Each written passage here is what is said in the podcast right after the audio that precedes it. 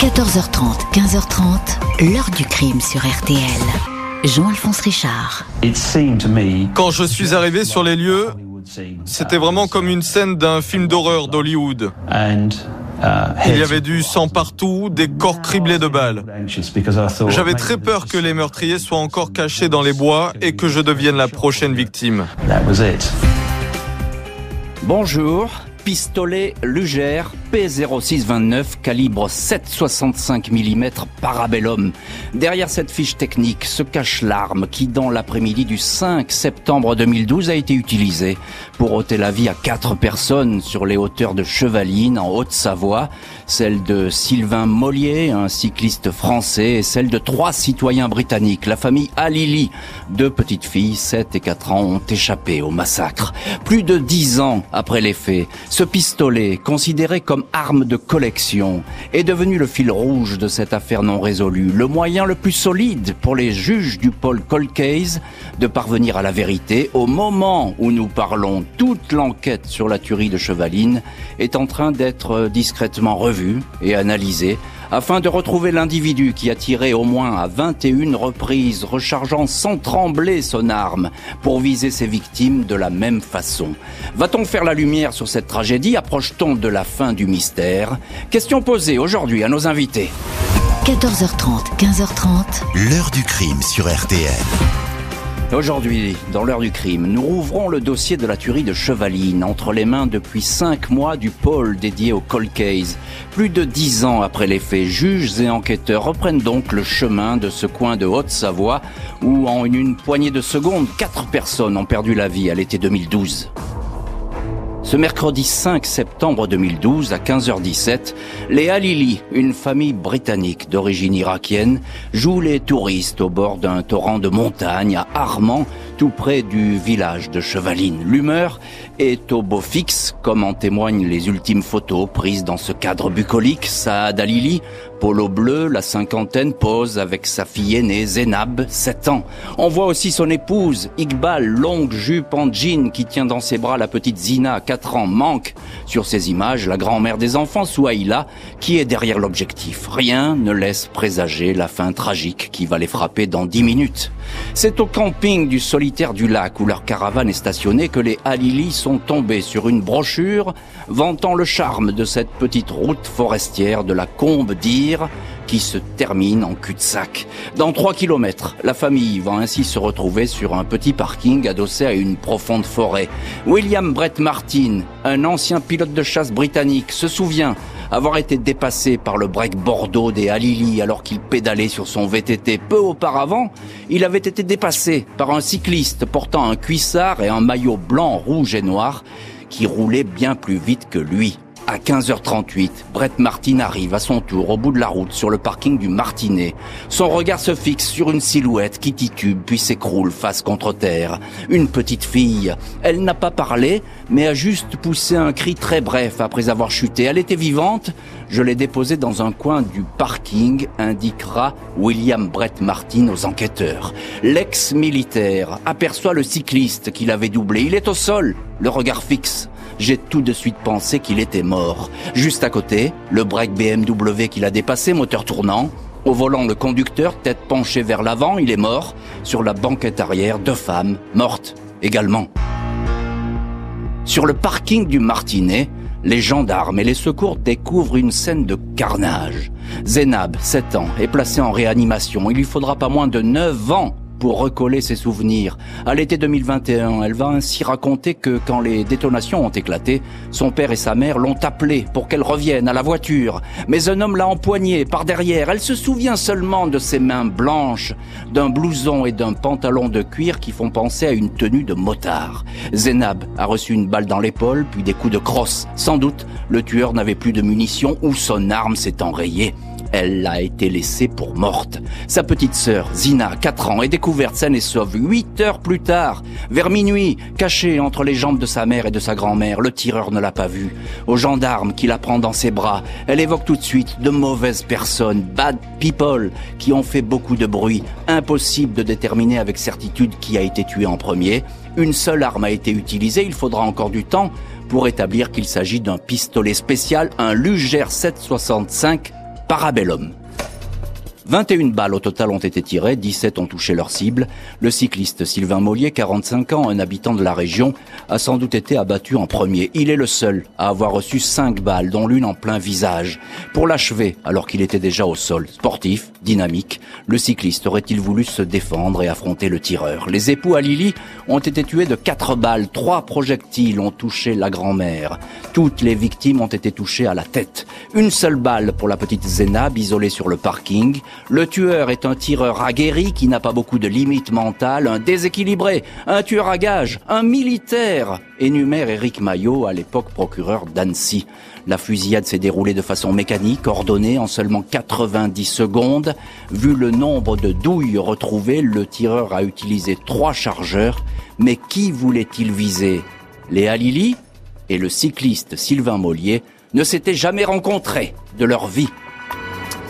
Et voilà donc pour le début de cet épais mystère criminel qui persiste encore aujourd'hui avec toutes ces questions qui se posent sur ces hauteurs du village de Chevaline. 21 balles tirées ce jour-là et 17 qui ont fait mouche. On va revenir dans le chapitre suivant sur cette arme si particulière qui a causé la mort et qui depuis le début fixe l'attention des enquêteurs car elle revient, on l'a dit, aujourd'hui au centre de l'affaire. Mais on va pas aller trop vite. On va revenir tout d'abord à cette scène de crime que personne ne peut imaginer avec ce premier témoin. C'est le Britannique William Brett Martin. Il déboule sur ce parking quand la fusillade vient tout juste de se dérouler. Bonjour Dominique Rizet. Bonjour Jean-Alphonse. Merci beaucoup d'avoir accepté l'invitation de l'heure du crime et d'être aujourd'hui dans le studio du Salon de l'agriculture de l'heure du crime. Vous êtes journaliste, évidemment, on vous connaît euh, beaucoup à la télévision, présentateur d'affaires suivantes sur BFM, et puis euh, vous êtes euh, effectivement l'intervenant emblématique, et ce depuis des années, de la fameuse émission Faites entrer l'accusé sur RMC. Dominique, il y a une question. Vous connaissez bien les armes et vous connaissez parfaitement cette affaire, vous la connaissez même par cœur. Il y a quelque chose de d'incroyable, c'est cette espèce de détermination. Je l'ai dit, 90 mhm. secondes pour abattre quatre personnes. Sans doute, euh, il risquait d'en avoir deux autres s'il avait trouvé les enfants. Euh, ça, c'est très étonnant déjà. On, on, se demande ce qui a pu se passer tout de suite. 90 secondes, 21 balles tirées, 17 balles qui atteignent leur cible, rechargées, parce que le chargeur de, de ce pistolet euh, contient 7 balles, donc rechargé au moins trois fois, peut-être quatre. Voilà, et le tireur s'en va parce qu'il est à court de munitions. Euh, ce, qui est, ce qui est intéressant, c'est cette arme. Hein. Euh, J'ai envie de dire, dis-moi l'arme que tu utilises et je te dirai qui tu es. Eh oui, hein. c'est important. Euh, l'arme, c'est une signature. Mm. En toutes circonstances, en tout lieu, effectivement, je connais les armes. Je suis chasseur, je suis tireur sportif. Euh, cette arme, ce pistolet Lugère P06, vous avez dit 29, donc P06 parce que fabriqué en 1906. Il y a aussi le P-08 de l'armée allemande, fabriqué en 1908. Le P-06, celui-ci, il équipe l'armée suisse, les réservistes de l'armée suisse. Et il tire du 7,65. Hmm. Mais pas du 7,65 comme les pistolets de la police, du 7,65 bouteille, comme une bouteille de, d'orangina. Voilà, une munition assez particulière. Et il a été fabriqué, celui-ci, en 29, d'où P06 slash 29. Ça veut dire que c'est une arme très particulière. De collectionneur. A, priori facilement traçable, mais on va en reparler de cette arme et on va voir que ça va pas être euh, si facile. Encore une question, Dominique Rizet. Euh, cette route, c'est un cul-de-sac. Mhm. On est un petit peu au bout de de la montagne, hein. on est dans un coin qui est isolé, mais qui est très passant. C'est-à-dire que le tireur, il n'a pas choisi un lieu qui était totalement isolé. Bien sûr, mais c'est un lieu passant, c'est un cul-de-sac, vous l'avez dit. Ça veut dire que c'est un endroit où on fait demi-tour forcément pour redescendre, mais ça veut aussi dire que c'est un endroit isolé, un endroit tranquille pour quelqu'un qui connaît les lieux et qui voudrait par exemple s'adonner à son plaisir, euh, à sa passion des armes et qui va prendre son P06 pour aller tirer quelques cartouches dans un endroit dont il sait euh, qu'il est isolé, où il va être tranquille et où il va pas se faire interpeller par des gendarmes qui passeraient par mhm. là, où il les verra monter. Enfin, voilà. C'est un endroit retiré retiré. Euh, bonjour, Général François Daoust. Bonjour, Jean-Alphonse. Merci beaucoup d'être au téléphone aujourd'hui de l'heure du crime. Vous êtes ancien patron de l'IRCGN. Alors c'est l'Institut de recherche criminelle de la gendarmerie nationale qui a beaucoup travaillé sur cette affaire. Ce sont en gros les experts qui euh, qui arrivent à déterminer les à reprendre en main les indices. Alors justement, euh, et vous êtes aujourd'hui directeur de la CY Forensic School à l'université de Cergy. Et là, vous effectivement, vous formez aussi des experts. Euh, Général Daoust, euh, il y a cette scène de crime qui est, euh, on va le dire, elle est assez euh, particulière. Elle est même assez rare. Qu'est-ce qu'il faut faire lorsqu'on arrive sur une scène pareille? Les, premières choses à faire, c'est quoi? C'est la collecte des indices et notamment il y a ces munitions dont parlait Dominique Rizet qui sont particulières. Oui, alors déjà c'est une scène qui est hors, norme. Autant de victimes à un seul endroit, et euh, avec euh, une, une enfant. Dans un premier temps, il y a une enfant. La, la première chose à faire, certes, il y a à collecter l'ensemble des indices, mais très rapidement, il y a à faire ce qu'on appelle le gel des lieux. Mmh. de façon à ce que il faut pas confondre vitesse avec précipitation. Mmh. Il faut faire les choses tant qu'il y a de la lumière, tant qu'on voit bien. Mais si on va trop vite, on va passer à côté de beaucoup de choses. Bien sûr. Il faut savoir que dans un premier temps, même si les gendarmes sont là, vont investir la scène, les secours, parce que on sait jamais. Et la preuve, c'est qu'il y a une petite fille qui est grièvement blessée, mais il, pouvait y avoir aussi une personne qui semblait morte et qui était elle aussi inconsciente du fait de ses blessures. Mm. Donc les secours investissent également les lieux. Et, à partir de là, il faut voir où est-ce qu'ils passent, quel est leur cheminement pour ne pas confondre les traces qu'ils vont laisser, voire même les indices qui vont bouger euh, du fait de leur passage. Bien sûr. Et ces, secours, et avec en particulier un médecin, vont constater le décès à la fois de Sylvain Mollier, le cycliste, mais aussi du père, de la mère et, de, euh, la, grand-mère et de la grand-mère. Et, de la grand-mère. Donc, c'est que vous soulignez, c'est une scène extrêmement rare et, particulière. Vous le dites, Général Daous, Dominique Rizet. Euh, encore une petite question. Euh, le procureur à l'époque, procureur Maillot, euh, dit il n'y a pas beaucoup de limites mentales à cet homme. C'est un tueur à gage. Il dit ça comme ça. Il le dit d'ailleurs dans, dans, le journal Le Parisien. Oui, d'ailleurs, Éric Maillot va tout de suite se focaliser sur cette, cette, ce portrait d'un tueur dont il pense qu'il est un tueur professionnel. Et peut-être que quelque part, ça va coincer un peu les enquêteurs parce qu'ils vont être obligés d'aller dans cette direction. Était-ce un carnage gratuit ou une personne était-elle visée en particulier? Mais pourquoi employer une arme si particulière? Les gendarmes sont à la recherche du mobile qui a poussé le tueur à passer à l'acte. C'est le profil de la famille Alili qui retient en premier l'attention. Ils sont arrivés en France le 30 août en provenance de Claygate, une banlieue bourgeoise du sud de Londres. Ils avaient prévu de passer une dizaine de jours dans les Alpes, logeant dans des campings. Les Alili, installés en Angleterre après la guerre en Irak, sont riches. Ils n'ont jamais fait parler d'eux. La profession de Saad, le père, attire toutefois l'attention. Il est concepteur de satellites spécialisation qui va susciter bien des fantasmes et des interrogations. Vérification longue, fastidieuse, qui ne donne rien. La famille Alili est surtout agitée à l'époque par une bataille autour d'un gros héritage. 5 millions de livres en jeu, environ 5 millions 600 000 euros. Dans cette affaire, Saad Alili s'est fâché avec son frère Zaïd, également installé à Londres. Zaïd est convoqué par les enquêteurs, mais il refuse de se rendre en France. 24 juin 2013, il est interrogé par Scotland Yard et laissé libre. Rien ne le relie à la tuerie de Chevaline, piste abandonnée, même si Zaïd Alili refusera systématiquement de venir témoigner devant le juge d'Annecy. S'ils veulent me parler, dit-il, qu'ils viennent en Angleterre, je n'ai pas confiance, j'ai peur qu'ils m'arrêtent si je viens. L'enquête, longtemps focalisée sur l'Angleterre et les méandres de la famille Alili, semble avoir mis entre parenthèses le cas du cycliste Sylvain Mollier, ce sportif accompli, ouvrier compacteur soudeur dans une usine de la région, a été marié pendant neuf ans avant de divorcer en 2003. Deux enfants étaient nés de cette première union. Il s'est ensuite mis en ménage avec Claire, une pharmacienne qui a tout quitté pour lui. Le couple venait d'avoir un enfant. Les gendarmes vont vérifier si un amant et conduit n'aurait pas décidé de régler son compte à Sylvain Mollier. Ils vont longuement se pencher sur la piste sentimentale sans résultat. Un ancien légionnaire, Patrice M., une connaissance de la victime, va également attirer l'attention. L'homme est un passionné d'armes. Il est entendu à deux reprises. Il n'est pas considéré comme suspect deux ans après les crimes. Il se suicide en laissant cette lettre. Je ne sais rien de toute cette histoire. Mon geste n'est pas un aveu, c'est une tragédie. Les années vont ainsi s'écouler sans faire apparaître de mobile concret ni de suspect numéro un. Un seul élément demeure toutefois Au centre des investigations, l'arme du crime, si particulière. Les experts balisticiens ont établi avec certitude qu'il s'agit d'un pistolet lugère P0629, une arme de technologie ancienne, mais dont les dernières évolutions ont longtemps été en dotation dans l'armée suisse. Les anciens conscrits ou soldats avaient tout le loisir de conserver leur lugère après avoir accompli leur période militaire. Le pistolet, esthétiquement très réussi avec son canon long, est très prisé des collectionneurs. Il a été fabriqué en très grande quantité, plus de 30 000 exemplaires, mais seulement 6 000 pour celui qui intéresse les enquêteurs. Série identifiée grâce aux fragments de protection de la crosse retrouvés sur la scène de crime.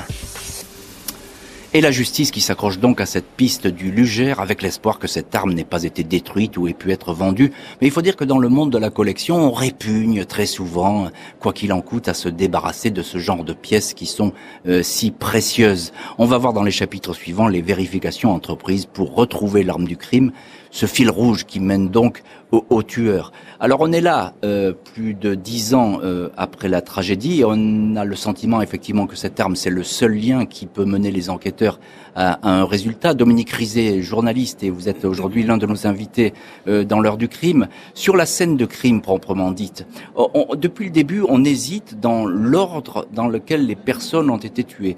Et j'insiste sur ce point parce que ce point il est capital dans une enquête. Si on sait qui a été tué le premier, on peut imaginer que cette personne était la cible. Alors, a priori, la première personne à mourir, c'est le cycliste, Sylvain Mollier. On retrouve son vélo d'un côté de la route, il a traversé à pied, il a été tué sur le parking. Les enquêteurs ont d'abord pensé qu'il avait pu s'arrêter pour faire pipi, il a fait du vélo, ça fait un moment qu'il est hmm. sur son vélo, mais visiblement non, parce qu'il a encore la vessie pleine à l'autopsie. Pourquoi ça pourrait être le premier à mourir? Il a reçu quatre balles, deux dans le dos. Ensuite, on a retourné son corps. On lui a tiré une balle dans le cœur et une balle sous la pommette gauche. Une balle dans le cœur et une balle dans la tête. Une balle dans la tête sous la pommette gauche. Mortelles toutes les deux. Euh, il peut être le premier parce que son corps est en partie et ses vêtements sont en partie abrasés sur le cou, côté droit. À l'intérieur, il a des côtes cassées. Mhm. Il a la clavicule euh, arrachée, hein, euh, la, clavicule droite arrachée, parce que la voiture ou quelque chose est passé sur lui. Alors, c'est pas la voiture, mais ce serait vraisemblablement la portière ouverte de la BMW, de la voiture, qui en reculant, parce que cette voiture, elle fait un demi-tour. Oui, parce qu'il a essayé de hein s'enfuir, le monsieur bah, Alili, à supposer. Absolument. La voiture, elle est garée face contre le talus. Le tireur, il est à côté. La voiture est une voiture automatique. Le conducteur essaie de s'enfuir, il passe la marche arrière, il braque les roues. Mhm et il est tué au moment où il est en train de faire cette manœuvre par un tireur très expérimenté qui tire dans les vitres, qui ne met aucune balle dans les portières. Toutes les balles sont dans les vitres. 21 balles, on l'a dit, 17 qui vont toucher leur cible.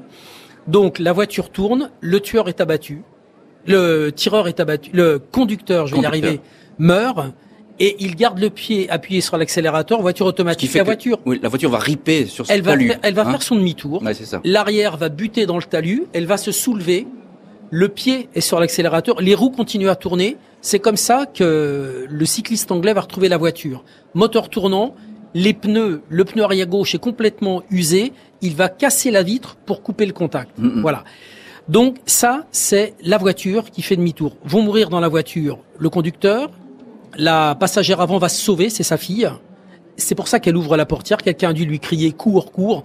C'est ce que dit la petite sœur quand elle va être entendue. Elle dit quelqu'un a dit à ma sœur cours, cours. Donc sa sœur s'enfuit. Le père est tué dans la voiture. La grand-mère à l'arrière est tuée. La mère à l'arrière est tuée. Et la voiture en reculant, portière ouverte, passe sur le corps du cycliste. Du cycliste. La, la, hauteur de la porte de la BMW par rapport au sol, le bas de la porte, a été mesurée, ça colle. Hmm. Donc euh, le corps ne peut pas passer en dessous. Ça fait tourner le corps, ce qui veut dire que Sylvain Mollier est déjà mort au moment où on tire sur la voiture. Mais ce que vous décrivez, Dominique Rizet, c'est euh, de toute évidence, c'est quelqu'un qui sait parfaitement tirer, qui a une maîtrise de cette arme, qui doit posséder d'ailleurs depuis longtemps, euh, une expertise totale. C'est encore plus que ça. C'est plus que ça, Jean-Alphonse. C'est plus que quelqu'un qui sait bien tirer. Parce que placer 17 balles sur 21 à une distance qu'on peut estimer à 10 mètres, hein, 10 ou 12 mètres, avec ce type d'arme qui est un vieux clou, hein, mhm. euh, il faut la maîtriser parfaitement, il faut bien savoir s'en servir. Alors, toutes les balles n'ont peut-être pas été tirées à 10 mètres. J'imagine qu'ensuite, quand il s'est approché de la voiture, il a dû finir euh, ses victimes quasiment près. à bout touchant. Voilà. Mais en tout cas, les premières balles sont des balles tirées avec une extrême précision. Euh, Général François Daoust, on vous retrouve dans cette heure du crime, ancien patron de l'Institut de recherche criminelle de la Gendarmerie nationale, et vous connaissez bien ces scènes de crime, vous en avez vu euh, plusieurs. Pourquoi est-ce si compliqué, si difficile de retrouver cette arme? Alors certes, c'est une arme ancienne, on l'a dit, une arme de collection, mais pourquoi est-ce si difficile? Mais d'abord que c'est difficile euh, pour une raison très simple c'est que lorsque l'armée suisse a décidé de se débarrasser de cette arme, peut-être de se débarrasser, de changer d'arme pour euh, ses réservistes, eh bien le, le, contrôle et la remise de l'ensemble des armes pour soit destruction, soit pour revente ailleurs, était plus ou moins erratique et sans un suivi réel. Mhm. Ce qui fait qu'on sait que dans les, départements limitrophes, les départements français et euh, le sud de, l'Allemagne, eh bien, euh, sur le réseau des collectionneurs, une vague de P0629 euh, est rentrée sur le marché parallèle des collectionneurs qui voulaient absolument cette arme. Donc on a sur près de 6000 armes, on en a quand même plusieurs milliers qui échappent à tout contrôle et on ne sait pas où elles sont allées et chez qui. C'est un, oui, c'est un réservoir gris, un réservoir où on ne sait pas où sont ces, sont armes. Mais il, fallait quand même l'expliquer parce que moi j'avais un doute. Je me disais après tout, tout, doit être traçable, mais non, mais c'est pas le cas. Je voudrais encore un mot avec vous, euh, Dominique Rizet. Euh, il, est fait état dans l'enquête et dans les procès-verbaux d'une altercation au camping entre mhm. Monsieur Alili et, puis une personne, un homme qu'on n'a jamais retrouvé. C'est bien ça? Il y a, À un moment donné, il y a eu une engueulade, une explication Absolument, il y a eu une engueulade et elle est racontée par la petite fille hein, qui va raconter aux enquêteurs que ils sont partis rapidement euh, du camping, euh, qu'ils ont qu'ils ont à, peine pris le temps euh, de ranger la caravane. Hein. Elle est au elle dit qu'ils ont changé de camping rapidement, que ça, c'est sa déclaration. Maman n'était pas contente parce que tout avait été cassé dans la caravane. Voilà. Ils avaient eu une altercation avec quelqu'un et ils avaient quitté précipitamment le camping. Cette personne n'a jamais été retrouvée. L'arme reste donc euh, le seul et précieux indice. Le petit milieu des collectionneurs va être exploré de fond en comble.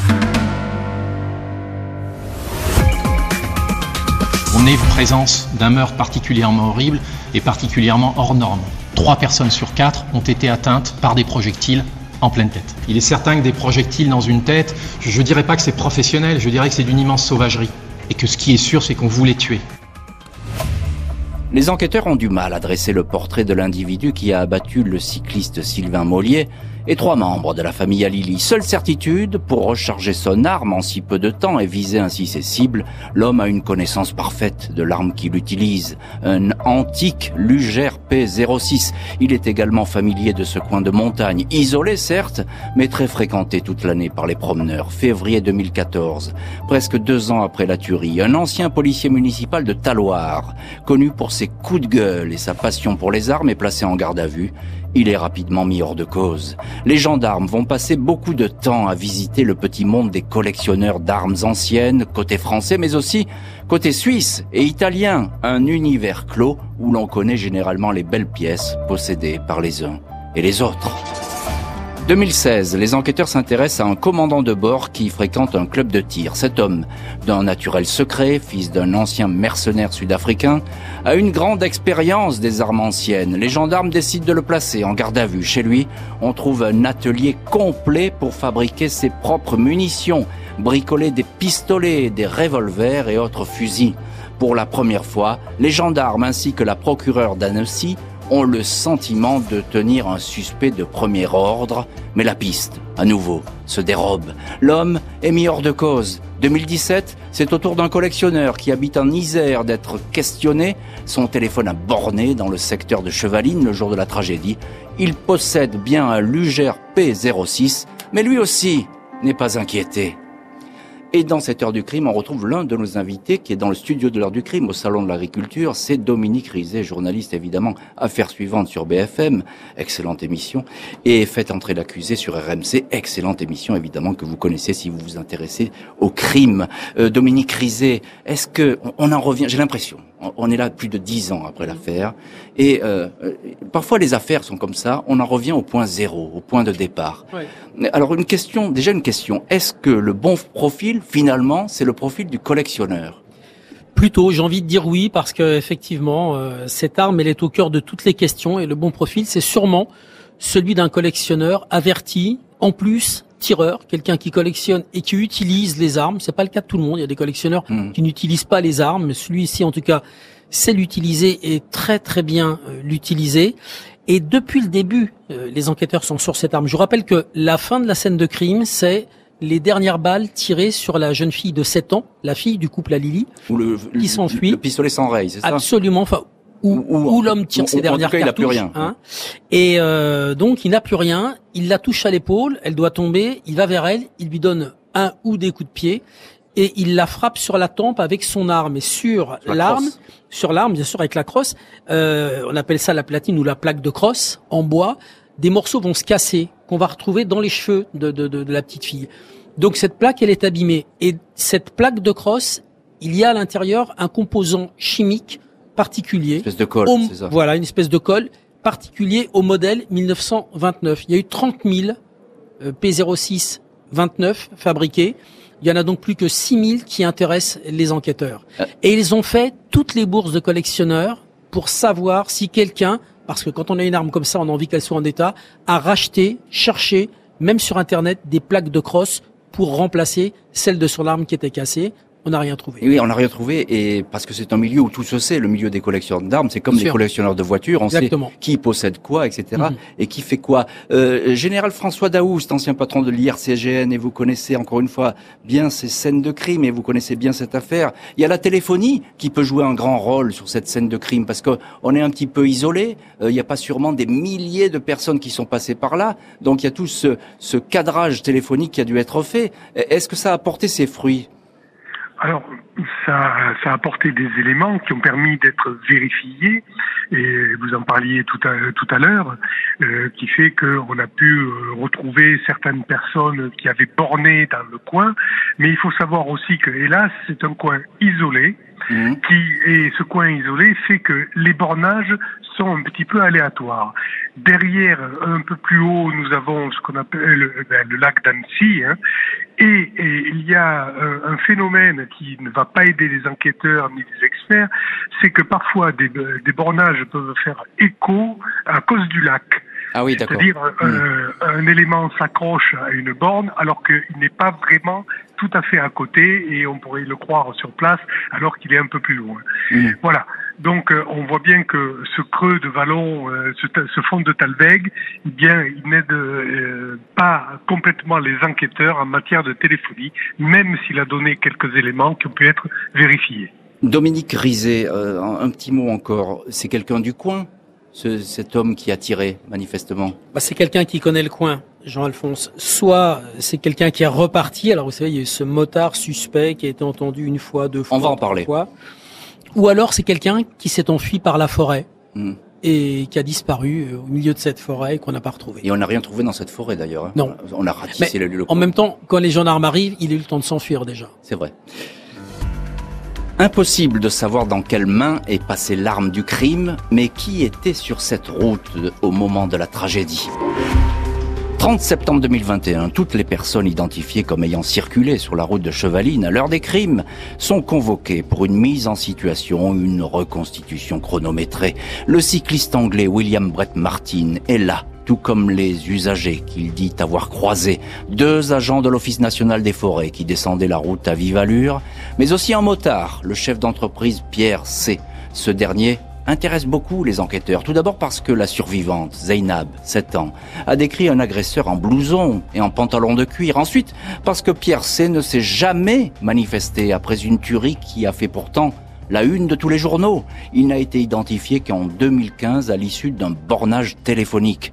Il est resté évasif sur ce qu'il a fait ce jour-là. Il se souvient vaguement d'un baptême en deltaplane. Il est peut-être passé par cette petite route, mais il certifie n'avoir rien vu de spécial sur le parking. William Brett Martin indique pourtant aux enquêteurs, si c'est vraiment lui qui m'a croisé, c'est impossible qu'il n'ait pas vu la scène. Pierre C n'a pas vraiment le profil d'un tueur aguerri. Il mène une existence tranquille dans la région lyonnaise, n'a aucune connaissance des armes à feu. Je n'en ai jamais touché une seule de ma vie, assure-t-il aux gendarmes qui l'interrogent à deux reprises. Lors de sa garde à vue, il continue d'affirmer qu'il n'a rien à voir avec cette affaire qui, selon lui, le dépasse et le stresse. En janvier 2022, il est remis en liberté à l'issue de sa garde à vue. Aucune charge n'est retenue. Et dans cette heure du crime consacrée donc à l'affaire de Chevalier, une affaire toujours mystérieuse, plus de dix ans après, on n'a toujours pas la solution de cette énigme. On retrouve l'un de nos invités, c'est Dominique Rizet, journaliste, euh, qui connaît bien évidemment la, chose criminelle et qui connaît bien cette affaire. Alors il y a ce motard, motard Pierre C, ce chef d'entreprise. Vraiment, les, gendarmes, ils se sont focalisés parce qu'effectivement, il attire un peu la foudre. Il, ne s'est jamais manifesté, c'est ça? Oui, on va le retrouver parce que cet homme, il a, il fait de la moto, hein, vous l'avez dit, et il a un casque assez particulier, un casque de moto assez particulier. On peut dire euh, de quel type il s'agit, hein, sans, leur faire de la pub. C'est un casque GPA. Tout le monde le connaît ce casque parce que les gendarmes et les policiers ah. l'ont eu. C'est un casque euh, qui s'ouvre au niveau, c'est un casque intégral, mais qui peut s'ouvrir avec une, une mâchoire glissante, une mâchoire glissante sur les côtés. C'est les casques de la gendarmerie, c'est des casques, voilà. Euh, donc il a un casque comme ça et un portrait robot de lui va être diffusé il a une petite barbe, un petit euh, bouc, euh, la moustache et, euh, et la barbe, mais vraiment très court. Et, et donc, il va falloir diffuser un portrait robot pour mettre la main sur cet homme qui est un chef d'entreprise. Mm. Et la question est, pourquoi? Pourquoi ne s'est-il pas manifesté? Alors lui, lui il pose la question. C'est des années après. Hein. Oui, mais lui il dit, euh, j'ai pas fait le lien. Oui. Hein euh, L'affaire, elle était dans tous les journaux. C'est là où on peut s'interroger. Mais le fait est, c'est que lui, il dit, bah non, mais moi, écoutez, je suis désolé, je, je suis peut-être passé par là. Je m'en souviens pas très bien, mais c'est pas à moi de poser les questions. Euh, Jean-Alphonse, on se connaît tellement bien tous les deux. Vous y croyez vous une version comme ça? Il passe par là, il n'est pas au courant, il sait pas ce qui s'est passé. il rentre chez lui avec sa moto et arrivé chez lui, euh, il, ne saura jamais rien de ce qu'il s'est passé à Chevaline? Sans débattre, on peut parfois un petit peu divaguer et se perdre lorsqu'on se balade, ça peut arriver, et pas se souvenir. Ce qui est étonnant, c'est qu'effectivement, il n'est pas tilté lorsqu'il a vu cette affaire dans les journaux euh, sur le fait qu'il soit passé par là. Euh, Général euh, Daoust, ancien patron de l'IRCGN, euh, c'est un, on n'a pas regardé, on n'a pas retrouvé finalement le tireur via le, le bornage téléphonique. Et vous nous avez dit que ce bornage téléphonique, il était compliqué. Euh, on a peut-être le sentiment que c'est sans doute probablement quelqu'un du coin, pourquoi pas, mais c'est quelqu'un qui délibérément a voulu faire un carton, j'ai envie de dire. Peut-être qu'il n'y avait pas de cible précise. Alors ça, ça fait partie d'une des hypothèses qui, euh, au final, s'avère être euh, en probabilité la plus importante. Une hmm. fois qu'on a éliminé euh, les fantasmes sur la famille euh, Alili, hmm. euh, le, le, complot international, d'autant plus élaboré que le même jour où arrive ça, le mari de Madame Alili aux USA meurt d'une crise cardiaque le même ah, jour. Ben Donc oh, ça a alimenté tous les fantasmes. Hmm. le, le cycliste qui était avec une pharmacienne qui elle-même était en relation avec un des protagonistes. Euh, de l'affaire du chef de la police municipale de Chambourcy qui avait été assassiné quelques mois auparavant. Oui, là, mais là on, est dans les fantasmes. Oui, Voilà, on, est dans des, euh, dans des corrélations qui sont plus ou moins illusoires, mais en tout cas qui ont nécessité des vérifications. Hmm. Et euh, arrivé à, avec tout ça, eh bien, à la fin du fin, l'hypothèse la plus simple est quelqu'un du cru, collectionneur, qui aime les armes, qui aime tirer, et qui aime tirer ça, euh, faire ses cartons en pleine nature, Bien parce qu'il n'a pas forcément de champ de tir à sa disposition. Et, et j'ajoute à ça, et je, je, je, me tourne vers Dominique Rizet, euh, j'ajoute à ça que cet homme, il est venu dans cette montagne avec trois chargeurs sur lui, quand même. C'est-à-dire que quand on part avec trois chargeurs, euh, bah, c'est pour les utiliser. Bah, c'est pour s'entraîner, c'est pour faire du tir, pour son plaisir ou, euh, ou autre, mais ce qui est intéressant, c'est que cette arme, euh, pour cette arme en tout cas, pour le P06, il existe un chargeur long qui est un chargeur escargot, c'est-à-dire que vous le rentrez dans, il y a la crosse. Il y a plus de munitions. voilà, il tourne, il tourne comme ça, en rond, et dedans, il pourrait y avoir dans ce chargeur escargot la quantité de balles qui ont été tirées sur là, parce que 21 balles euh, en 90 secondes, ça veut dire qu'il faut tirer vite, recharger vite, avoir effectivement les trois chargeurs graillés, ça veut dire approvisionner sur soi, ou alors ce chargeur escargot, pourquoi pas. Aucun suspect digne de ce nom après dix ans de recherche, le dossier rejoint le pôle des cold. Octobre 2022, trois juges d'instruction du pôle dédié aux affaires non résolues, Sabine Kéris, Nathalie Turquet et Emmanuel Ducot, sont désignés pour enquêter sur l'affaire de Chevaline. Il ne faut perdre aucune chance sur cette affaire d'une particulière complexité et qui est objectivement à l'arrêt, annonce alors le président du tribunal judiciaire de Nanterre. Nouvelles investigations conduites dans la plus grande discrétion. La scène de crime est réexaminée dans les moindres détails, tous les témoignages relus, analysés. Un mois plus tard, 16 novembre, la juge Kéris demande qu'une attention nouvelle soit portée à l'arme du crime, le fameux Luger P0629. Il s'agit de les recenser systématiquement. Le tueur de Chevaline avait-il un mobile? Visait-il quelqu'un en particulier sur ce parking? Ou s'agit-il d'un geste gratuit et dément? Autant de questions qui, depuis plus de dix ans, animent les enquêteurs. Et on peut le dire, ce sont des enquêteurs qui n'ont pas chômé. Dominique Rizet, journaliste, vous connaissez parfaitement cette affaire. Il y a eu, je le disais, des, des milliers de vérifications. Mais ça dépasse même un petit peu l'imagination parce qu'il y a eu des efforts considérables qui ont été mis sur cette affaire. Bien sûr, il arrive que dans des vieilles affaires, le boulot n'ait pas été fait, qu'il reste encore des choses à vérifier. Là, on se demande ce que les enquêteurs vont bien pouvoir faire de plus que ce qui a déjà été fait. Je vous rappelle, hein, dans cette affaire, il y a eu plus de 25 téraoctets Hein, de données informatiques qui ont été visionnées, ce qui correspond à plus de 5000 heures d'images vidéo. D'où viennent-elles? De vidéosurveillance, etc. De vidéosurveillance, absolument. D'où viennent ces images? Eh bien, elles ont été récupérées autour, euh, dans les départements autour de celui-ci et dans ce département. Euh, ce sont les images de vidéosurveillance du tunnel du Fréjus, que la voiture des Anglais a emprunté, du tunnel du Mont Blanc. Hein. Euh, ils sont passés cinq fois dans ces tunnels, donc cinq fois les images plus les images des péages d'autoroute depuis l'Angleterre jusqu'à la France, plus les images des parkings des supermarchés tout le long de la route, ceux où ils ont pu s'arrêter, on a vérifié, plus les images vidéo des distributeurs de billets qui se trouvaient le long de leur route, plus les images vidéo du ferry, le jour de leur, leur traversée, le ferryboat qu'ils ont pris avec leur voiture, plus la téléphonie. Tout a été ratissé. 5000 heures. Euh, on, a, on, enfin, on a le sentiment. Alors, malheureusement, oui. Malheureusement, eh oui. Malheureusement, oui. Tout a été fait. Qu'est-ce qu'on va bien pouvoir trouver de plus ben, c'est peut-être euh, ce qu'on va trouver de plus, c'est peut-être le général François Daoust qui va nous le dire, ancien patron de l'IRCGN. Euh, général Daoust, est-ce que finalement la, clé de l'énigme, elle se cache dans la science, dans les, dans, dans ce qui peut encore apparaître euh, des expertises techniques, etc., ou bien tout, tout a été vraiment ratissé? Alors, euh, je rejoins Dominique, tout a été ratissé et euh, la science a apporté beaucoup, y compris dans des traces et des traces d'ADN qui existent. La seule chose, c'est que on n'a pas d'antériorité et on n'arrive pas à les relier à une personne. C'est hmm. ça la difficulté.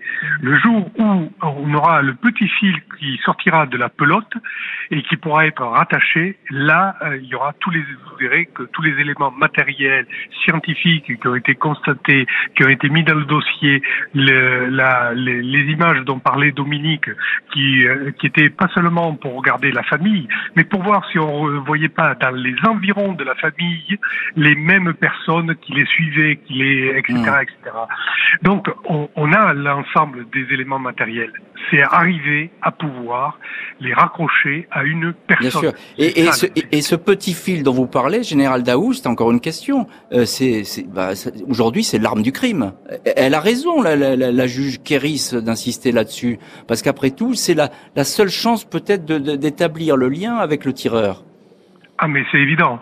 Le jour où on retrouve euh, le petit fil qui qui conduit les enquêteurs à l'arme du crime, là, ça y est, l'affaire se pourra se dérouler jusqu'à celui qui tenait cette arme. Dominique Rizet. Pour reprendre hein, de ce que dit François Daoust, là, euh, bonjour François, il y a une voiture qui a intéressé les enquêteurs parce qu'effectivement, euh, les enquêteurs se sont intéressés à la voiture des, des, Anglais, mais aussi aux voitures qui les suivaient. Et à un moment, je crois que deux fois, on voit une BMW modèle X5 sombre qui est à proximité de la voiture des. Est-ce que c'est un hasard? Oui, on a vu effectivement une voiture aussi déboulée, une voiture noire qui a été décrite. Hein, mais les témoins, on en est resté là. Mhm. euh, on n'a on a pas beaucoup de traces. De, Dominique Rizet, je, je, vais, on va terminer cette émission ensemble. Euh, Est-ce qu'on a perdu beaucoup trop de temps avec les vérifications sur le volet anglais, j'ai envie de dire, l'affaire Alili Bien, la famille Alili. Je ne sais pas si on a perdu du temps. En tout cas, cette enquête, il fallait la faire. Elle a été menée par une équipe commune d'enquête, une ECE, hein, donc avec des policiers de Scotland Yard qui n'ont pas vraiment confiance dans la police ni la gendarmerie française. Voilà, et des enquêteurs français, donc deux groupes d'enquêteurs. Les Anglais ont dit si vous voulez vérifier des choses en Angleterre, vous venez, c'est nous qui faisons le boulot sous les directives euh, que vous nous donnerez, vous, euh, gendarmes français. Mais le boulot a été fait en Angleterre aussi. On a, je sais pas si on a perdu du temps. En tout cas, euh, on y a passé beaucoup de temps. Mmh. On y a passé beaucoup de temps. Mais on a l'impression qu'il y a une telle masse de boulot qui a été faite, ce qu'on vient de dire tout à l'heure. Mais le travail des enquêteurs anglais, qui n'est pas à négliger, les auditions qui ont été menées, vous avez parlé tout à l'heure de l'héritage, 5 millions d'euros. Donc tout ça a été fait.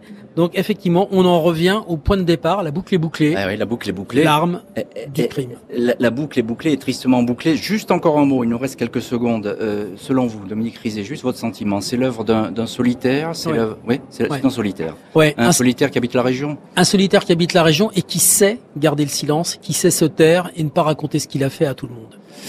Merci beaucoup Dominique Rizet et puis le général François Daoust d'avoir été aujourd'hui les invités de l'heure du crime pour cette spéciale chevaline en direct du Salon de l'Agriculture. Merci à l'équipe de l'émission, Justine Vignot, Marie Bossard à la préparation, Boris Pirédu était à la réalisation. L'heure du crime, présenté par Jean-Alphonse Richard sur RTL.